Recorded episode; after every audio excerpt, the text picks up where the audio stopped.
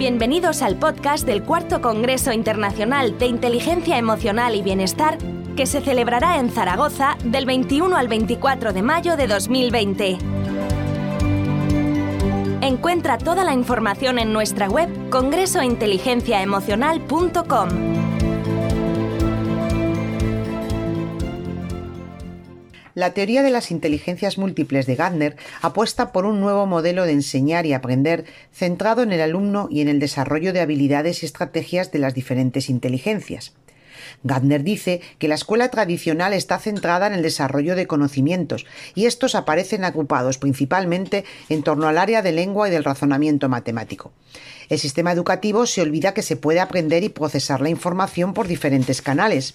Si nuestros alumnos tienen diferentes formas distintas de aprender, sugerimos que también, por lógica, haya diferentes formas distintas de enseñar, ¿no?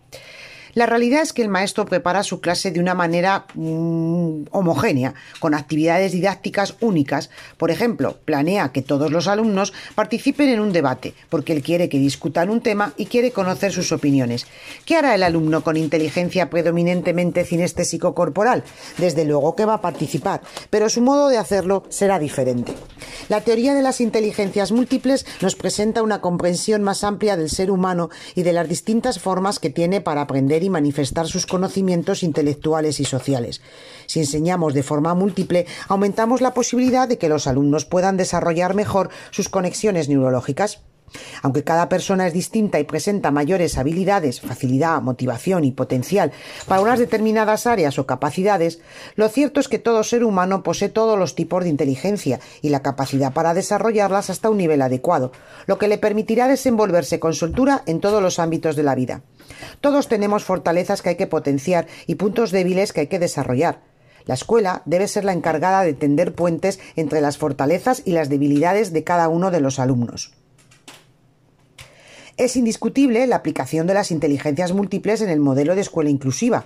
La teoría de las inteligencias múltiples valora a cada uno en su diferencia, ya que todos tenemos fortalezas y debilidades. Se trata de aprovechar esa diferencia para enriquecimiento personal y grupal de uno mismo y de todos. Trabajando por inteligencias múltiples, el profesor consigue desarrollar las competencias de sus alumnos y no solo transmitir información basada en datos o procedimientos. Trabajando por inteligencias, estamos reforzando su autoestima, puesto que se les está respetando como seres únicos y especiales. Esta teoría nos impide devaluar a los niños que tienen menos éxito en algunos aspectos, haciendo visible aquellos otros en los que sí obtienen éxito. La teoría de las inteligencias múltiples llevada al aula nos permite desarrollar el potencial que cada uno de nuestros alumnos posee. Paletas de inteligencia, paisajes de aprendizaje, dianas de evaluación por inteligencias son algunos de los recursos que aprenderás a utilizar en el taller. Te espero, te aseguro que vas a cambiar la forma de ver y trabajar con tu alumnado.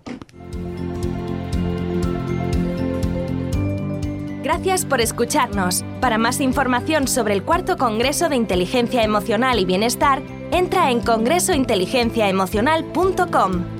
Nos vemos en Zaragoza del 21 al 24 de mayo. Hasta pronto.